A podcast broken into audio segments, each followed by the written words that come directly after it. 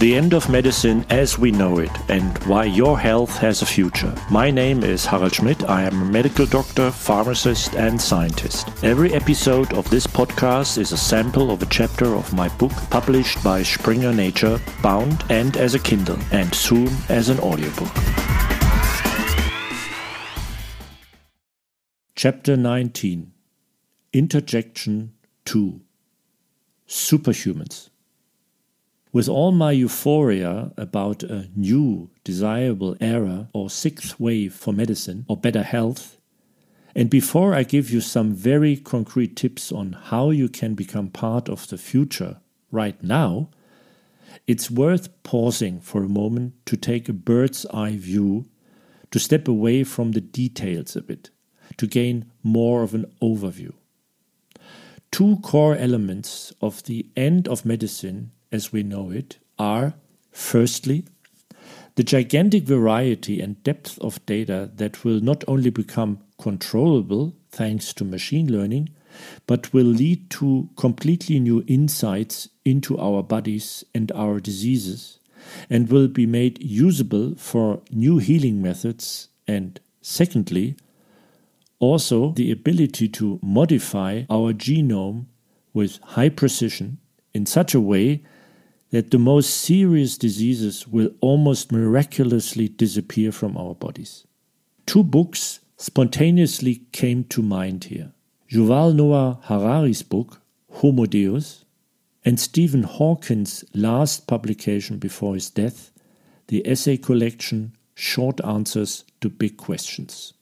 Harari is primarily concerned with the notion of artificial intelligence. His specific fear is the end of humanism. This would be replaced by informatism, in which everything that happens in the world is seen as a flow of information. Harari, as a philosopher and non expert, is fascinated by technology and believes it is limitless. Specifically, he fears that people act according to algorithms and are ultimately algorithms. But here he seems to me to have succumbed to the misinterpretation of the word artificial intelligence. The title of the book stems from his vision that there will be a few fabulously wealthy, godlike humans, Homo Deus, who will develop and manipulate these algorithms, while the rest of us will have no jobs, no opportunities, no purpose. I don't think so. He's going too far there.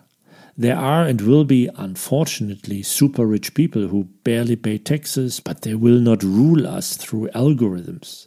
Algorithms are too unintelligent for that. But Homo Deus fits perfectly with Stephen Hawking's fear, which to me shows a real danger. For Stephen Hawking, there is another threat to humanity besides climate change or nuclear catastrophe the emergence of superhumans.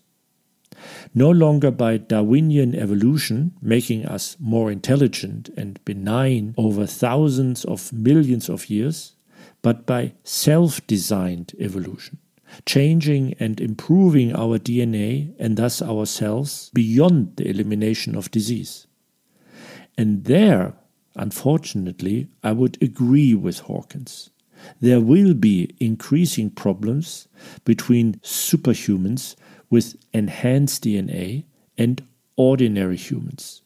Supermen will be so superior that ordinary people will eventually become extinct or irrelevant.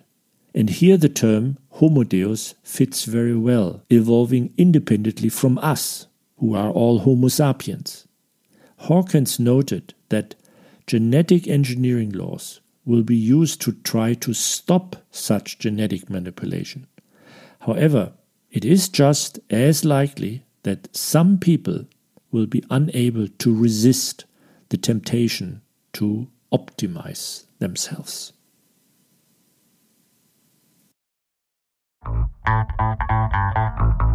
More about each chapter and how you can benefit from the new medicine already today, all in my book, The End of Medicine as We Know It, written in an easy to understand style, both for patients and hopefully not yet patients. Knowledge means health and quality of life.